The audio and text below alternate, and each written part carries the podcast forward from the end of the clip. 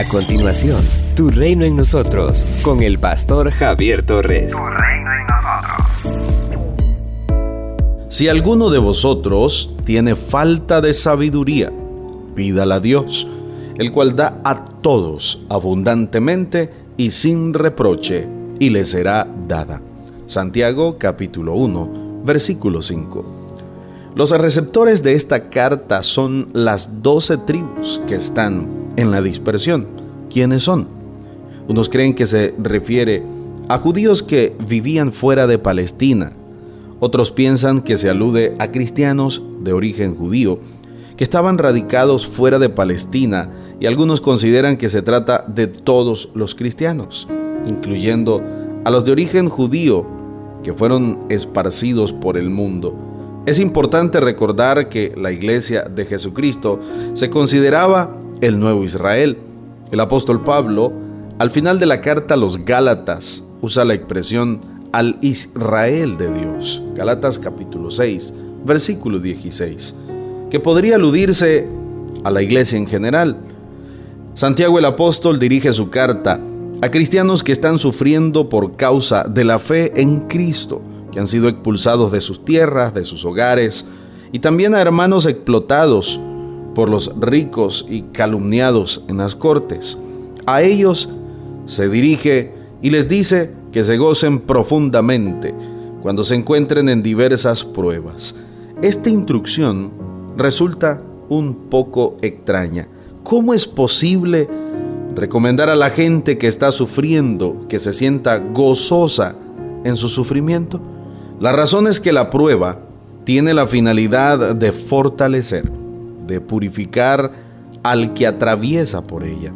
El propósito de la prueba es pulir nuestro carácter, quita todo aquello que no nos deja ser auténticos hijos de Dios.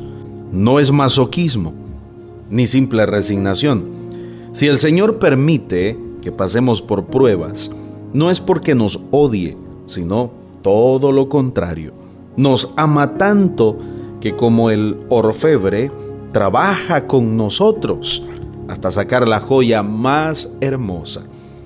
Luego, Santiago sostiene que si carecemos de sabiduría, la pidamos a Dios, el cual da a todos abundantemente y sin reproche. Esto se relaciona con lo que acababa de decir en cuanto a las pruebas. Se requiere sabiduría, sabiduría para aprovechar adecuadamente cada prueba, cada situación difícil. La sabiduría no es simple, no es un cúmulo de conocimientos, es ante todo vivir de acuerdo con los principios de Dios, de tal manera que nuestra vida sea grata al Señor, que nuestra vida sea de bendición para nuestro prójimo. Sabio, sabio no es aquel que se las sabe todas, sino quien vive bajo la dirección, el poder y la obediencia de la palabra de Dios. El origen de la sabiduría está en el temor del Señor. Proverbios capítulo 1, versículo 7. Por eso hay que pedírsela al Señor. El Señor es sabio. Es Él el que tiene el control y la sabiduría completa. El sabio es aquel que vive en íntima comunión con el sabio del universo, nuestro Dios, de tal modo que aproveche al máximo todo lo que el Señor le dé y viva a plenitud cada día. Siempre necesitamos y necesitaremos la sabiduría de Dios para vivir la vida plena.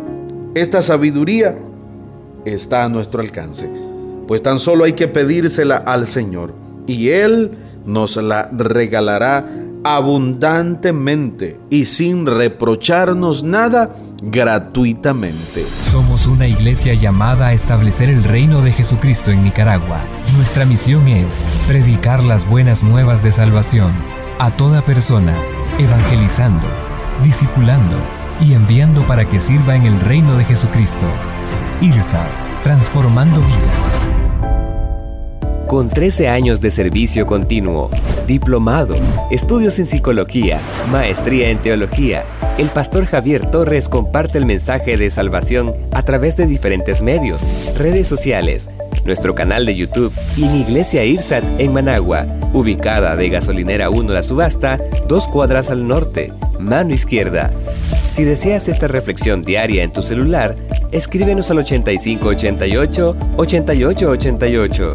Este contenido edificará tu vida. Esto es Tu Reino en Nosotros.